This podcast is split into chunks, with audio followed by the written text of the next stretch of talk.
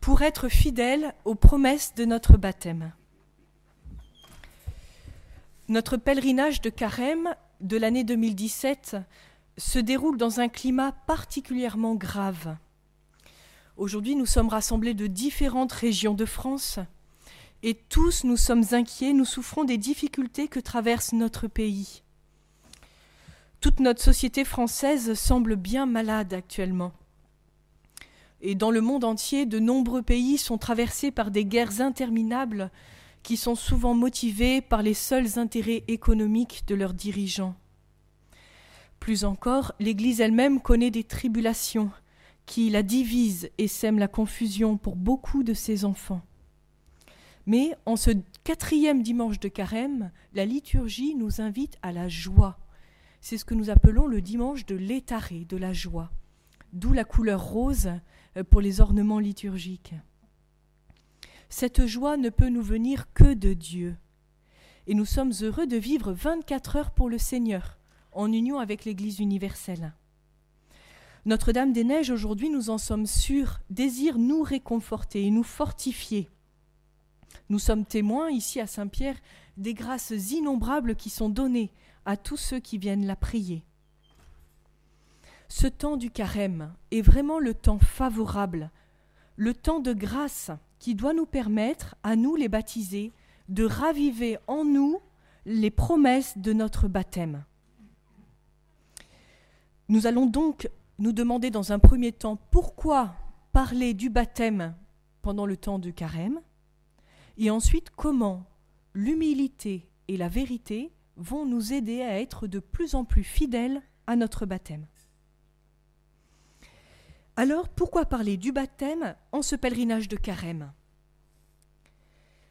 Le carême est ce long temps de préparation à la fête de Pâques. La fête de Pâques est décrite par Saint François d'Assise comme la fête des fêtes, car nous célébrons alors notre rédemption, le mystère de notre salut. Par sa mort et sa résurrection, Jésus-Christ nous a sauvés. Or, le premier sacrement du salut est le baptême. Aussi, pendant la liturgie pascale, auront lieu les baptêmes, et parmi nous il y a des catéchumènes qui s'y préparent, nous prions pour eux, auront lieu les baptêmes, et pour nous qui sommes déjà baptisés, nous allons renouveler les promesses de notre baptême. Souvenez-vous, il y a d'abord la liturgie de la parole pendant la vigile pascale, elle est très développée, elle est très longue. Et après cette liturgie de la parole, c'est la liturgie baptismale. D'abord le prêtre bénit l'eau, qui pendant toute l'année servira pour les baptêmes. Ensuite, il y a la longue litanie des saints, pour montrer cette communion des saints entre le ciel et la terre.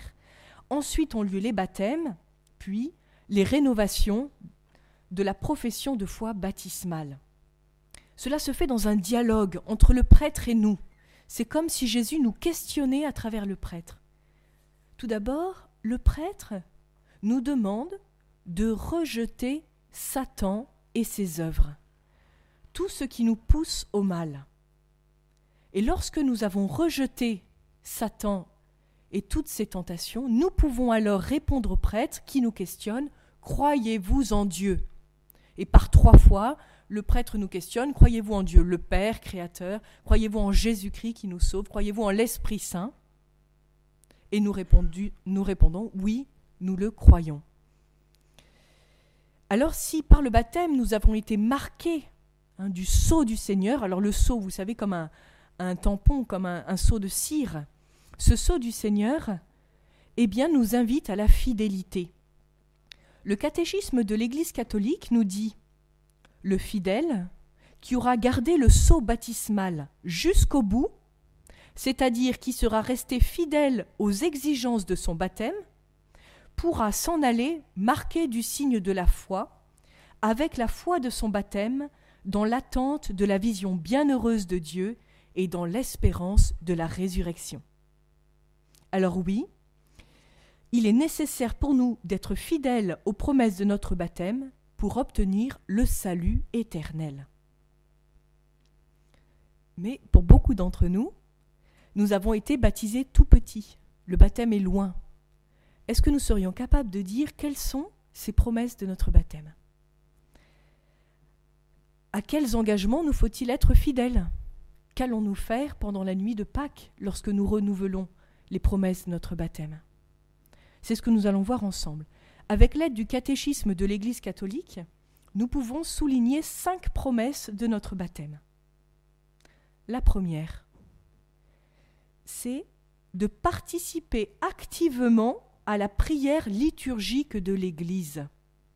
En effet, par le baptême, tous, hein, nous avons été consacrés pour le culte religieux chrétien. Le baptême nous rend capables et nous engage à servir Dieu d'abord dans une participation vivante à la sainte liturgie de l'Église. Nous sommes devenus les pierres vivantes de l'Église. Nous sommes devenus une maison spirituelle pour Dieu. Et nous devons lui offrir des sacrifices spirituels. Notre père fondateur ici, le père Lucien Marie Dorne, vibrait beaucoup à cette réalité et il nous a transmis cet amour de la liturgie. Si bien que, pendant cet accueil, ce pèlerinage de carême, comment allez-vous recevoir la plénitude de grâce que le Seigneur a préparée pour vous? Eh bien, justement, en exerçant ce sacerdoce baptismal, en vous unissant de tout votre esprit, de tout votre cœur, à la prière de l'Église. Première promesse de notre baptême. La deuxième, il faut travailler à notre sanctification. Le baptême est un appel à la sainteté pour tous. Nous avons tous la vocation à la sainteté. Ne vous dites pas c'est réservé pour les religieux, pour les prêtres, non. Le catéchisme de l'Église catholique nous dit nous devons exercer notre sacerdoce baptismal par le témoignage d'une vie sainte et d'une charité efficace. Devenu membre de l'Église, le baptisé n'appartient plus à lui-même, mais au Christ qui est mort et ressuscité pour nous. Dès lors, tout baptisé est appelé à se soumettre aux autres et à les servir. Par notre baptême, nous avons été adoptés par Dieu le Père, Dieu notre Créateur. Il nous a créés à son image et à sa ressemblance. Aussi, dès l'Ancien Testament, il peut nous dire Soyez saints, car moi, votre Dieu, je suis saint. Et il nous confie les dix commandements, qui demeurent aujourd'hui encore l'expression la plus parfaite de la loi naturelle, que Dieu a mis au cœur de notre conscience, et qui nous permet d'être conduits par lui. Dieu le Père nous adopte, Jésus le Christ devient notre frère, et il nous appelle à l'imiter Venez à moi, dit Jésus, mettez-vous à mon école, car je suis doux et humble de cœur. Je vous laisse un commandement nouveau. Aimez-vous les uns les autres, comme je vous ai aimé. Le sermon sur la montagne de Jésus, avec la proclamation des béatitudes, constitue le premier code de sainteté de tout disciple du Christ, la vraie loi nouvelle. Et l'Esprit Saint au jour de notre baptême, nous sommes devenus le temple de l'Esprit Saint. L'Esprit Saint habite en nous. Est-ce que nous le laissons nous sanctifier, nous transformer Saint Paul nous exhortait ainsi Ne savez-vous pas que l'Esprit habite en vous? Sanctifiez Dieu par votre corps. Alors cette seconde promesse de notre baptême, l'appel à la sainteté, ne peut pas se concrétiser sans s'accompagner du combat spirituel. Et le temps du carême est ce temps de grâce qui nous permet d'intensifier l'entraînement au combat spirituel. Jésus lui-même est allé au désert pendant quarante jours. Pourquoi? Eh bien, pour nous obtenir la victoire dans nos combats. C'est pour nous que Jésus a vaincu Satan nous sommes sûrs de la victoire de Jésus. Jésus au désert a été comme le nouvel Adam, cet homme parfait. Le premier Adam avait cédé à la tentation, il s'était laissé séduire. Mais Jésus, lui, reste fidèle, là où le premier Adam a été infidèle. Ensuite, le peuple hébreu au désert, pendant quarante ans, à la suite de Moïse, avait provoqué Dieu, avait récriminé contre Dieu, avait manqué de confiance. Jésus, lui, pendant quarante jours au désert, que fait-il? Il se soumet entièrement dans la confiance, dans l'obéissance à Dieu le Père, à la volonté de Dieu. C'est pour nous que Jésus a vécu ces quarante jours au désert. Et c'est fort de cette victoire certaine de notre Sauveur que nous, pendant la nuit de Pâques, quand le prêtre nous questionnera Rejetez-vous Satan et ses œuvres nous pourrons le dire Oui, je le, je le rejette. Alors, une troisième promesse de notre baptême conserver et transmettre la foi catholique. La première profession de foi se fait lors du baptême, avec la prière du Je crois en Dieu, du credo, qu'on appelle aussi le symbole baptismal. La foi, nous dit le catéchisme de l'Église catholique, est nécessaire au salut. Jésus lui-même l'affirme. Celui qui croira et sera baptisé sera sauvé. Celui qui ne croira pas sera condamné.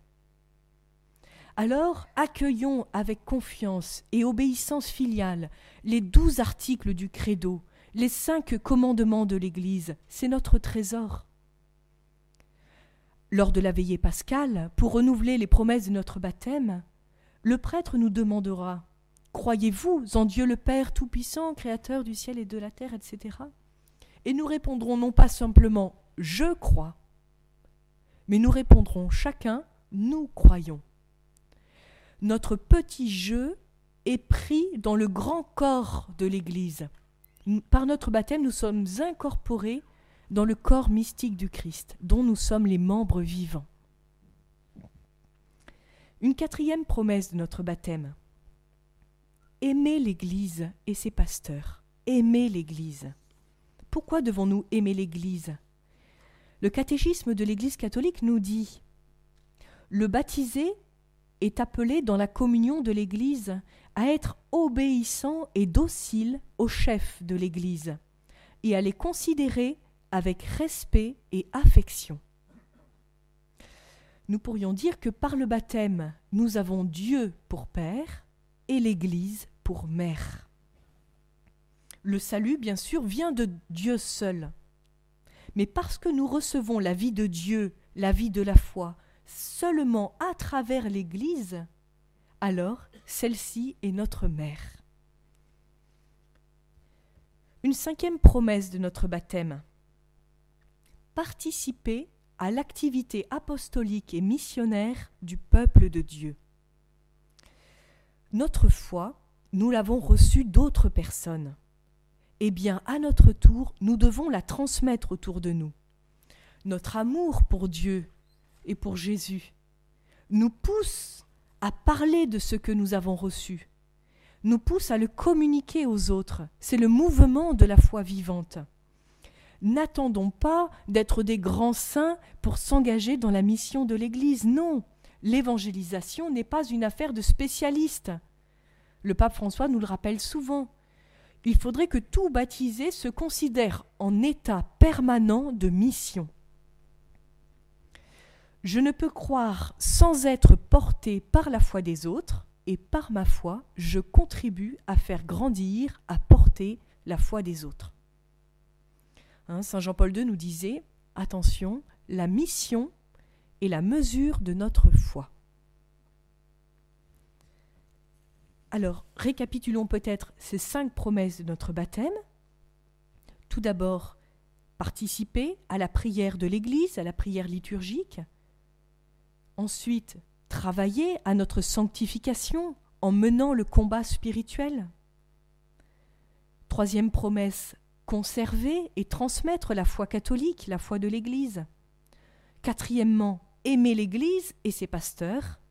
Et enfin, participer à la mission d'évangélisation. Face à ces très grandes et belles promesses, nous nous sentons tout petits. Comment être fidèles? À ces promesses de notre baptême Eh bien, aujourd'hui, nous allons contempler deux vertus, deux forces à faire grandir qui vont nous aider à être fidèles. L'humilité et la vérité. Oh, aujourd'hui, la fidélité est rendue très difficile et chacun de nous est bien placé pour l'expérimenter concrètement dans sa vie. Différentes trahisons et infidélités parfois très graves ont défrayé la chronique et de manière très récente, et cela nous fait beaucoup souffrir. Certains en viennent à douter que la fidélité soit encore possible pour l'homme moderne. Et parfois même la vertu de fidélité est soupçonnée de rigidité. Certains vont considérer que la fidélité serait comme un carcan, une prison, incompatible avec le bonheur et la liberté de l'homme moderne. Cette grave déformation des esprits n'est pas sans grand dommage, spécialement dans nos familles, qui souffrent tant de l'infidélité, des divisions, mais également dans tous les domaines de la société, qui nécessitent un engagement stable et durable de la part des hommes. Notre pape François n'a de cesse de dénoncer la culture du provisoire, qui va à l'encontre de la fidélité. Et pourtant chacun de nos cœurs aspire à la fidélité, car l'amour véritable ne peut s'épanouir que dans la fidélité. De même, notre vie chrétienne, notre vie d'union à Dieu, de baptisé, qui nous prépare à la vie éternelle dans le royaume des cieux. Eh bien, notre vie de foi ne peut grandir et progresser que dans la fidélité à Dieu, aux promesses du sacrement de notre baptême. Alors, on comprend mieux comment il est nécessaire, spécialement aujourd'hui, pendant ce pèlerinage de carême, de demander ici au cœur de Jésus à Notre-Dame-des-Neiges de nous aider à cultiver ces deux vertus d'humilité et de vérité. Tout d'abord, pour reconnaître avoir besoin de Dieu. Est-ce que l'homme moderne a encore besoin de Dieu? Est-ce qu'aujourd'hui, on peut se passer de la grâce divine, du don de Dieu qui nous relève, qui nous rachète, qui nous sauve, qui nous sanctifie. Est-ce que nous avons encore besoin du baptême? Alors, cette maxime a aidé de nombreux saints au cours des siècles, peut-être la connaissez-vous. L'humilité, c'est la vérité. L'humilité, c'est la vérité. Nous devons nous reconnaître petits et pécheurs devant Dieu qui seul, par son Esprit Saint, peut éclairer notre conscience et nous purifier de nos fautes. Mais depuis le péché originel, l'orgueil démoniaque nous aveugle et nous résistons à nous reconnaître humblement pécheurs. Et aujourd'hui, la tentation est très forte d'endormir notre conscience. Nous nous mentons à nous-mêmes. Nous faisons de notre propre point de vue la norme du bien et du mal le relativisme, tout se vaut, tout se vaut. Le subjectivisme, mais c'est son choix. Sont deux graves déformations de notre conscience qui nous empêchent de recevoir dans notre conscience la lumière supérieure de Dieu qui nous montre le bien objectif et le mal objectif. Le bien qui conduit au bonheur et au bonheur éternel, et le mal qui malheureusement nous conduit à une impasse qui nous conduit au rejet de Dieu. Cela est vrai pour les questions de morale, de comportement, de mœurs, etc. Mais cela est vrai aussi dans les questions de foi. Parfois, nous entendons dire qu'il faut euh, proclamer, euh, composer son propre credo. Euh, parfois, le soupçon est porté sur des formules de foi en rejetant des dogmes, comme par exemple le péché originel. Oui, l'homme moderne refuse de reconnaître qu'il a besoin de Dieu. Il se conçoit comme totalement indépendant des autres, totalement indépendant de Dieu, auto-référencé. Et le baptême, dans ces cas-là, le baptême n'est considéré plus que un simple rite euh, dépendant d'une culture donnée, vous voyez. Et il n'est plus le sacrement nécessaire au salut. Il n'est plus cette porte par lequel le croyant entre et ensuite peut accéder à la vie éternelle. Le pape François, en janvier 2014, dans une catéchèse, nous disait Ce n'est pas pareil d'être baptisé ou de ne pas l'être. Ce n'est pas pareil. Il disait aussi Lorsque l'on sait l'importance du baptême, il arrive qu'on traite ce sacrement avec une certaine désinvolture, comme si on s'en moquait. La preuve, nous dit le pape François, on se souvient d'un anniversaire et on le fête, tandis qu'on ignore souvent la date de son baptême. Le risque, dit le pape, de ne pas connaître la date de son baptême, c'est de perdre la mémoire de ce que Dieu a fait en nous, de perdre la mémoire du don que nous avons reçu, de le considérer seulement comme un événement survenu dans le passé qui n'a plus aucune incidence sur le présent. C'est très intéressant ce que nous dit le pape François, c'est très concret. Il y a un affaiblissement du sens de la grâce baptismale que nous avons reçue, qui nous rend capables d'aimer comme Dieu, d'imiter Jésus, d'accueillir l'Esprit Saint. Ce qui est très beau, c'est que aujourd'hui, l'évangile de ce dimanche de la joie, dimanche du létaré, c'est la guérison d'un aveugle. Jésus commence par proclamer, nous l'entendrons dans quelques minutes, Je suis la lumière du monde. Et Jésus le, dit à un aveugle. Jésus lui dit, Je suis la lumière du monde. Ensuite, Jésus met de la boue sur les yeux de l'aveugle, comme pour montrer, révéler, mettre en lumière le péché qui nous aveugle. Et ensuite, Jésus, par de l'eau, lave les yeux de l'aveugle, qui retrouve la vue, et alors l'aveugle professe sa foi. Je crois, Seigneur, tu es le Fils de Dieu, tu es le Christ Sauveur. Eh bien, cette lumière, cette eau dont nous parle l'Évangile aujourd'hui, sont des annonces de la lumière de Pâques, de l'eau du baptême. Hein, vous le savez bien, pendant la liturgie pascale, il y aura ces signes très forts du cierge pascal auquel nous allumons nos petits cierges, de l'eau dans laquelle nous allons tous être aspergés, et certains vont y renaître à la vie divine. Hein? Alors, aujourd'hui dans l'Évangile, nous allons voir aussi hein, l'aveugle, une fois guéri, retrouve la lumière, croit, mais les pharisiens furieux de l'action de Jésus, eh bien, vont commencer à le persécuter. Les ténèbres s'opposent à la lumière. Il y a tout de suite le combat spirituel. Alors n'oublions pas aujourd'hui de rendre grâce pour les martyrs d'hier et d'aujourd'hui, ces témoins de la foi si nombreux, et parmi nous nous avons des représentants de ces pays d'Irak, de Syrie, qui souffrent actuellement à cause du nom de Jésus pour leur fidélité aux promesses de leur baptême. Demandons aux martyrs de nous transmettre un petit peu de leur courage, de leur fidélité. Un vendredi soir, à Notre-Dame de Paris, il y a eu cette veillée de prière euh, organisée par l'AED euh, pour les témoins de la foi.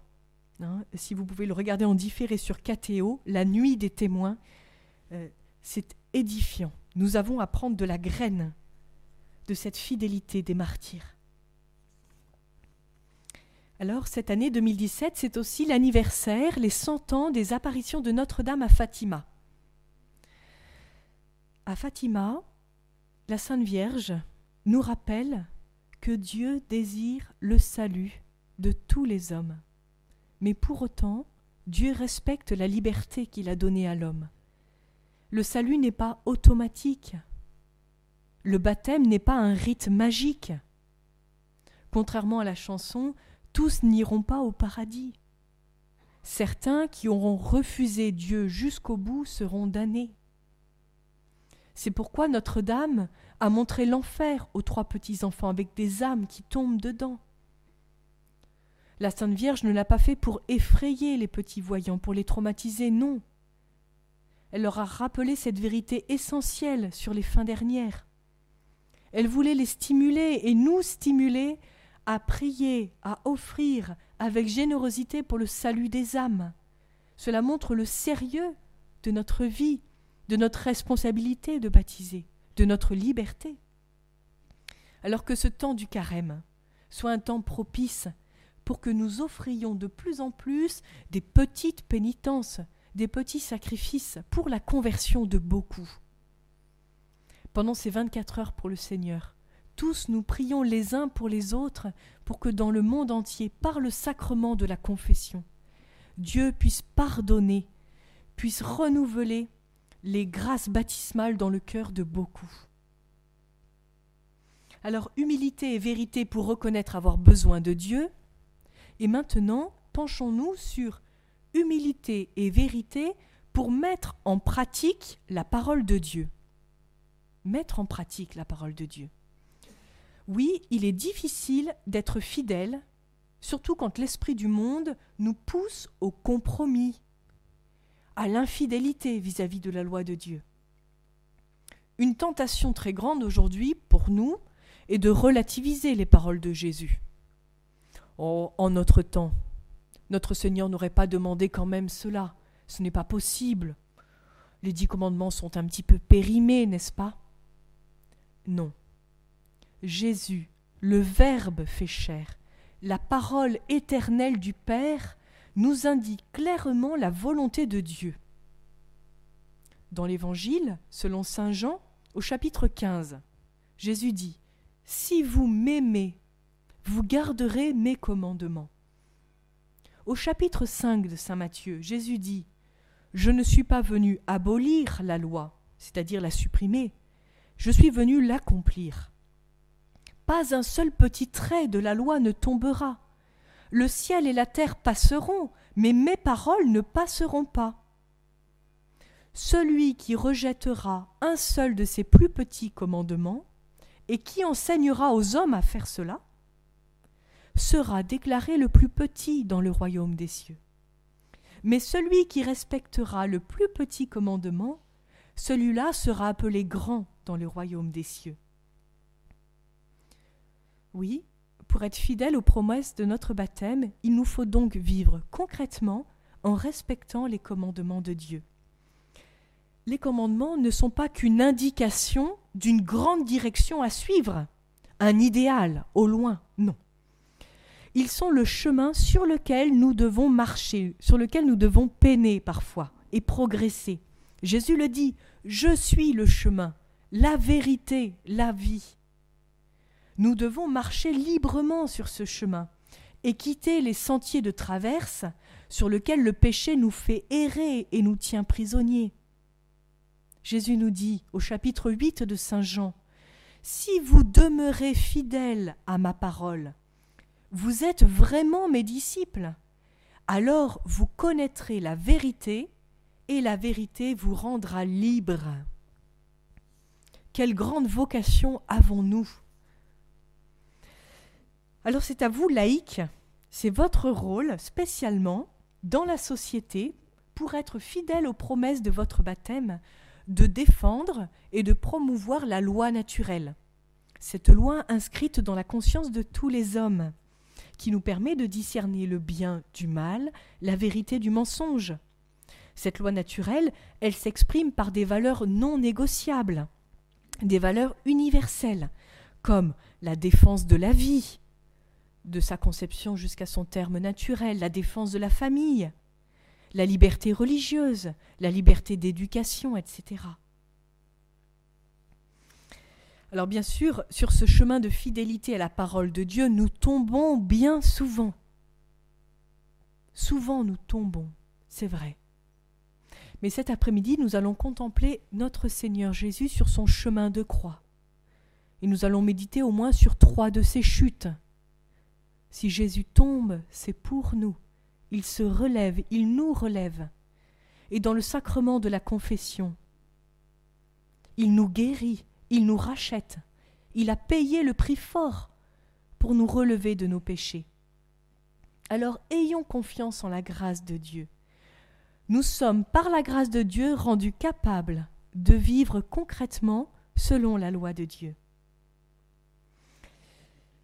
Le pape François aime le rappeler. Hein. Dieu ne se fatigue jamais de nous pardonner. C'est nous qui nous fatiguons de demander pardon. Nous nous décourageons. Alors que ce temps du carême soit propice pour faire une bonne confession de préparation à Pâques. Que cette journée des 24 heures pour le Seigneur nous redonne la joie de l'aveugle guéri par Jésus alors, humilité et vérité pour mettre en pratique la parole de Dieu. Et maintenant, humilité et vérité pour imiter Jésus. Imitons Jésus. Par notre baptême, nous sommes tous appelés à l'imitation de Jésus. Jésus est le grand fidèle. Saint Paul affirmait Si nous sommes infidèles, lui, Jésus, reste fidèle, car il ne peut se renier lui-même. Oui, Jésus est le rocher, le roc sur lequel nous allons nous appuyer pour être fidèles.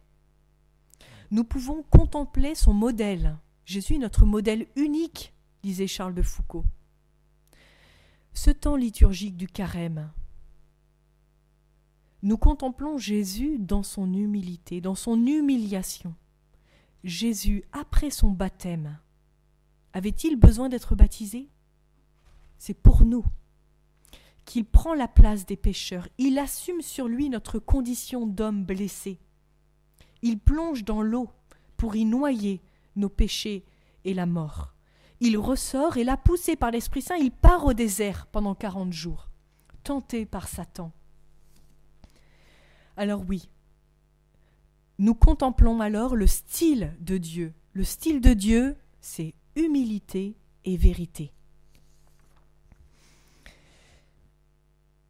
Nous devons, pour imiter Jésus, rejeter complètement l'orgueil. Nous devons rejeter notre suffisance.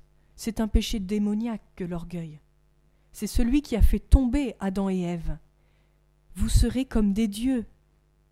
Nous, pour être fidèles aux promesses de notre baptême, nous voulons être des enfants de Dieu. La petite Thérèse de l'enfant Jésus connaissait bien sa faiblesse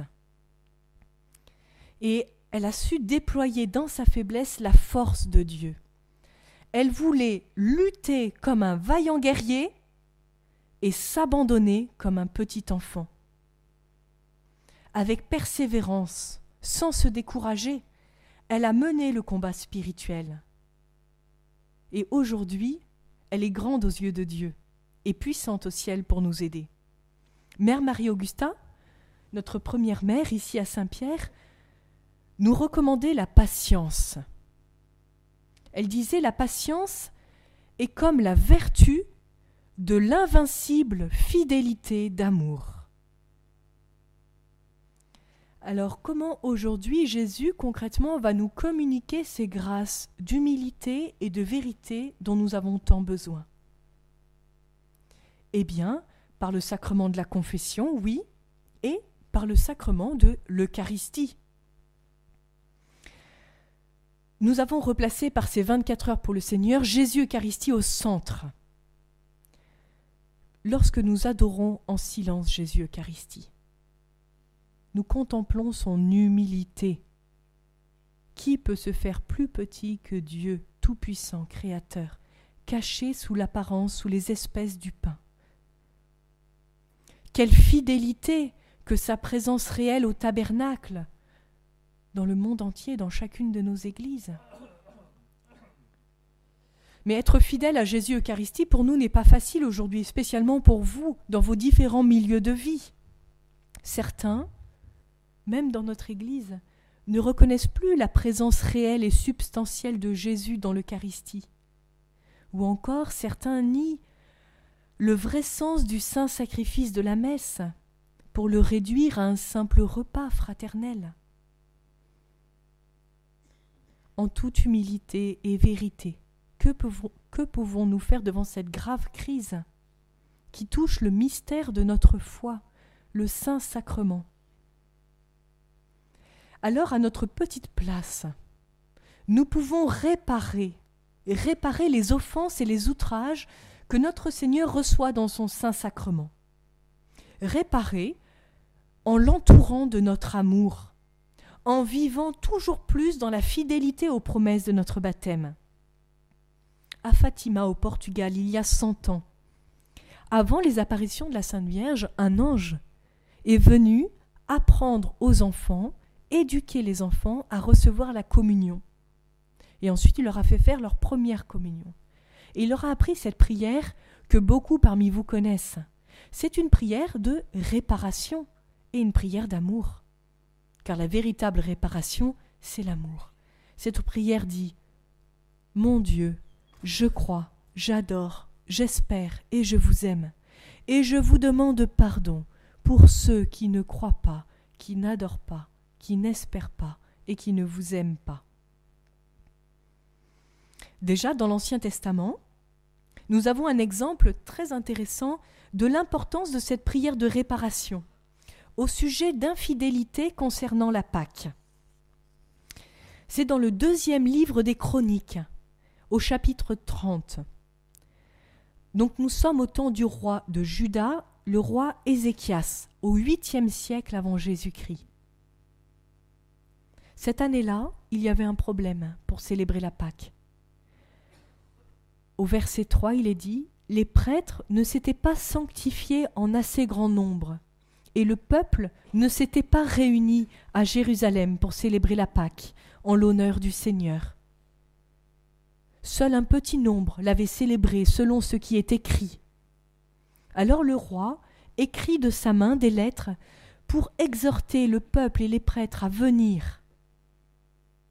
Il, il écrivait Fils d'Israël, revenez au Seigneur. Ne soyez pas comme vos pères, ni comme vos frères, qui ont été infidèles au Seigneur. Servez le Seigneur votre Dieu, pour que se détourne de vous l'ardeur de sa colère. Si vous revenez au Seigneur, vos frères et vos fils trouveront miséricorde, car le Seigneur Dieu est tendre et miséricordieux, il n'écartera pas de vous sa face si vous revenez à lui. Ces lettres sont distribuées de ville en ville, mais on se moquait des messagers et on se riait d'eux.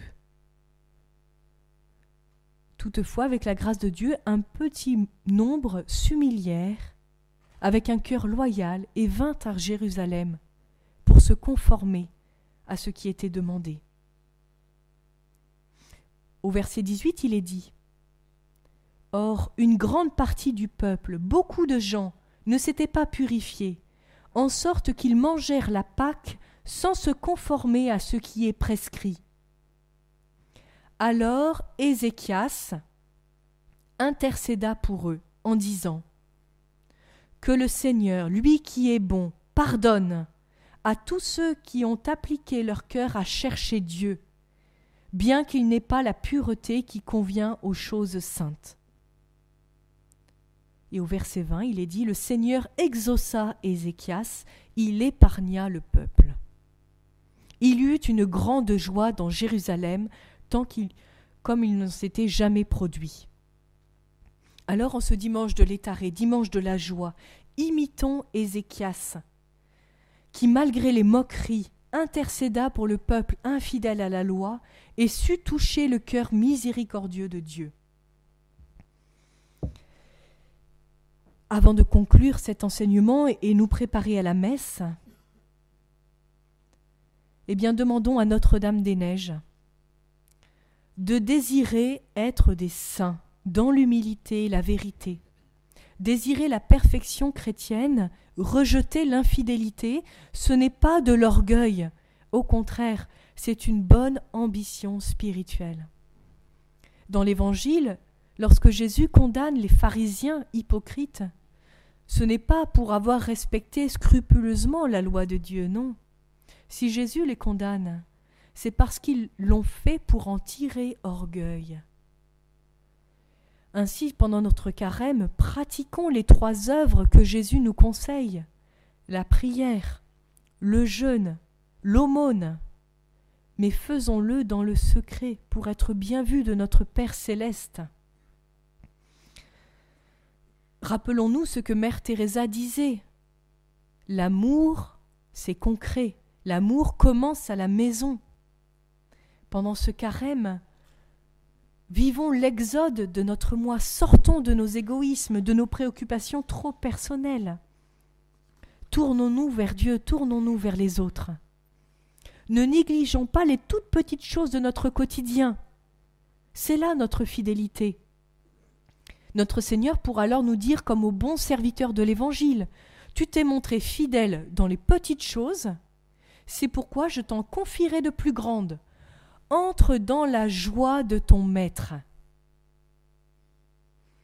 2017, c'est aussi l'année de la commémoration de la révolte de Luther. Nous ayons à, à cœur de prouver notre foi par des actions concrètes motivées par l'amour de charité. Saint Jacques nous le rappelle. Dans son épître, notre foi est bel et bien morte si elle n'agit pas. Alors en avant pour un saint carême. Préparons notre cœur à cette messe qui va suivre.